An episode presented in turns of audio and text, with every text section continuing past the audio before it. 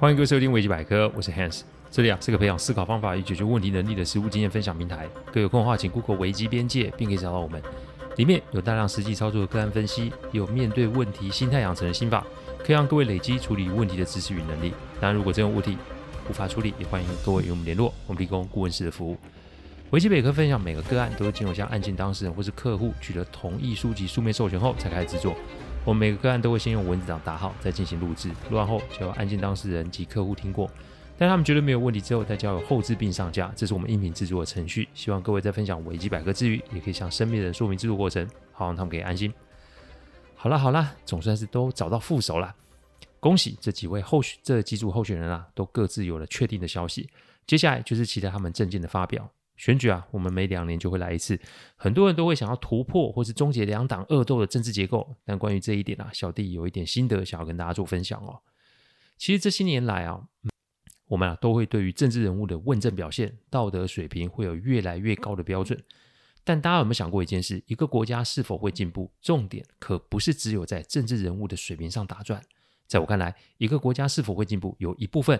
不是有很大的一部分跟公民有关。什么叫跟公民有关？我举我一个朋友为例好了，他是白色的议员哦。他之所以会成为白色的议员啊，是因为他讨厌蓝色跟绿色。这个我想大家都可以理解啦。但最近啊，我们吃饭的时候啊，他就跟我讲说：“先讲哦，只要是政治上的事情，都是别人来找我讨论。哇，除了会在个人的社群，呃，就是呃封锁的社群啊。”就是发表一些感想及分享新闻之外，我不会找人去讨论政治议题，因为没有意义哦。话说来，那位朋友开始陈述蓝色与绿色所带来的乱象，但我听了，我就回了一句嘛：那他们能做的是白色也可以做，你不懂，他是忍辱负重，想要寻求空间，不能做的事情就是不能做，这跟颜色无关，只跟标准有关啊。你可以改变做事的方法，但你不能改变做事的标准。这句话在过往我说过很多多次。因为做事的标准一旦变了，那就是招奸的开始啊！如果我们总是用颜色来看事情，那我们就学不会要求、监督，甚至是制衡这些政治人物。因此，我们是不是该花时间了解一下政府的结构、议员、委员的职责、权责、政策的流程？因为我们懂得越多，那我们被骗的机会就变少嘛。凡事用数据及事实说话，其他的屁话少讲。当人民越懂的时候，政治人物可操作的空间就会变少。公民素质一旦开始改变，国家自然就会改变。国之兴亡，匹夫有责啊！你千万不要把选举当成是人民当家作主的象征。唯有我们越了解事实，国家才会有进步的机会。当然，这不是一件容易的事。大家也别以为只有我们国家会有这种问题，哎，各国都有。当然了，集权国家是没有的哦。那就如同我之前说的一样，任何的制度都会有好与坏。我们要的是渐进式的进步。我们自己就是这个国家及社会的一员。我们的提升都会让我们的国家级社会更加的向前与进步。选对人很重要，但我们的觉醒更重要。好，劝世文说到这，我们开始今天的主题分享。这个个案啊，来的时候我有点惊讶，因为来问我问题的是岳母啊。岳母说到了岳母吗？这不就想难见，他来问的是什么问题？你用称谓其实就可以推论这问题的关系人是谁。没错，今天要讲的是岳母发现了自己的女婿失业了，这该怎么办？我先称呼这位岳母啊，包租婆就好。她是一个阿西亚的，就是有钱人的意思喽。她的娘家与夫家都很有钱。现在的工作是收租啊，但这个收租不是普通的收租哦，她收的可是一整条街哦。也许大家不觉得有什么，但一个月好几百万的租金，你觉得是多还是少？有钱人啊，其实说真的，有很多出逃啦，因为老实的就会直接签租约，然后让租客。固定每个月把租金汇入指定的账户，但重点是这个中间就会有很多税金的问题嘛。那如果再加上个补充保费，真的是个不小的支出。所以包租婆其实是啊会在每个月的固定时间会去固定的地点收取现金。至于现金怎么操作，小弟不能说，我只是对包租婆做一个背景的介绍。包租婆的先生也就是包租公啦，是一个精打细算的人。他对于那种啊富不过三代的事情非常的担心，所以自小对于三个孩子，两个儿子一个女儿啊，算是非常的严格，希望他们可以接下来接下将来家族的棒子，好好的发展下去哦。这严格下去，亲子关系自然就不会太好。因此啊，包租婆常夹在孩子与先生的中间。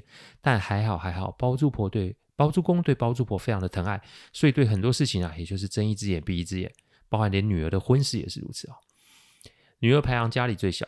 跟爸爸的距离比两个哥哥，来说是近的。这女儿是上辈子的情人吗？所以有的时候包租公也是真的拿女儿没办法。当初女儿带女婿回家的时候啊，包租公是连正眼瞧都没有瞧这个女婿，因为女婿一开始是一间传产业的业务，包租公对业务这种工作非常的不赞同，因为有业绩那收入不错，那如果没业绩嘞，那不就喝西北风了吗？他才不要女儿嫁过去过苦日子呢。双方僵持了好一阵子啊，后来女婿啊就透过考试，当然了，有一点点关说，就进入了银行任职哦。银行嘛，再怎么说都有个保障，这才让包租公点头答应了两个人的婚事哦。结婚大概是三年后吧，那个月正好是过农历年前的最后一个月，包租婆不知道怎么的就突然心血来潮，想要去银行存钱，并且买个什么金融产品啊，他就想说啊，把这个业绩给女婿做嘛，自己搭了个半个小时的车去女婿任职的银行，一进门就指明要找女婿服务哦。但接待的行员先是说女婿出去了，恰公不在，请他改日再来。包租婆想也对喽，那也是自己没先讲嘛，所以呢，人不在也正常。但他出去没多久，接到女儿的电话，电话那一头先是把包租婆念了一顿，说念是好听，其实已经到了数落的阶段了。包租婆啊，虽然嫁给包租公之后没工作，但不代表她对于人的观察、社会经验会比正常的人少哦，至少。从来都没有跟他大声讲过话的女儿怎么会如此的反常？重点是女儿怎么会在第一时间就知道他来女婿的银行呢？那包租婆啊，当下没有当下提出自己的问题，她就是安静的挂上了电话就回家。隔天啊，星期六，女儿啊与女婿就回来家里看看。这本来嘛，住的也没有很远，女儿也是啊，隔三差五会在周末回来看看。但女婿因为有点怕包租公，所以没到大节日他是不会回来的。那昨天的状况，再加上今天主动回来家里，这不就恰恰说明这一切都是有问题的吗？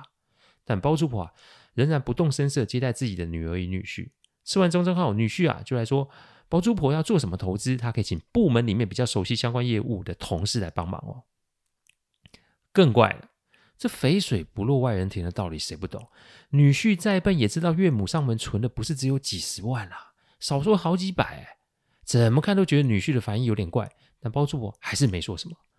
隔了一星期啊，包租婆实在忍不住，就叫了自己的好友啊打电话去银行找女婿，说啊自己是女婿的客户，要他找要他处理他的问题。这一问没事，问了才发现女婿竟然已经离职将近两个月了，两个多月，这怎么回事呢？包租婆听到这个答案的时候，整个人愣了，因为此时的女儿已经有四个月的身孕，是发生什么事情让女婿没了工作啊？啊、好了，也许年轻人有自己的想法也说不定，他们自己可以搞定就好，我就当做不知道就好。但世上的事情就是这么的给他巧合，因为过了一个礼拜，包租公说最近啊有一档投资，他想给女婿啊一个机会做做业绩啊，他询问包租婆啦，女婿哪一间分行哪个部门呢、他想去一趟看看有没有赚头哦。包租婆现在就卡住了，因为他到底是要先说还是要装不知道？这里所谓的先说，是指先向女儿、女婿讲，爸爸已经要去找他们了。但这么说出去，无疑就是让女儿、女婿得知包租婆已经得知女婿离职的事情了嘛？那照上次女儿的那个态度，如果被女儿误认是自己有意的打听，这不就让母女关系生变了吗？再来，如果是跟自己的先生，也就是包租公说的话，无疑就是让包租公对于女婿直接判死刑。万一起了争执，父女关系也生变，更不要说啊，这也许会影响女儿及未来孙子女的健康啊。那装不知道的话，也不是一个好方法，因为早晚包租公是会知道女婿没有在银行工作的。万一他提前知情却没有被告知，没有告知包租公，包租公的脾气可是会炸的。而且如果事后真的被知道，女儿女婿一定会怀疑自己通风报信嘛。这一来一往，里外不是人，怎么办呢？包租婆的一位朋友正好是我客户的太太，姐妹她在喝下午茶的时候讲这件事啊，夫人就打了电话叫我过去了。如果呃，就叫我过去看有没有什么可以补救的办法。这一通啊，突如其来的电话，就让我接触了这个有意思的个案。那这个个案要怎么处理？一切等下一集再做揭晓。感谢各位聆听，听完之后如果任何的意见及问题，请上网站维基编辑留言。每周都会有两集新的主题分享，各位任何想听的主题也都可以让我们知道。再次感谢大家，我们下次再见，拜拜。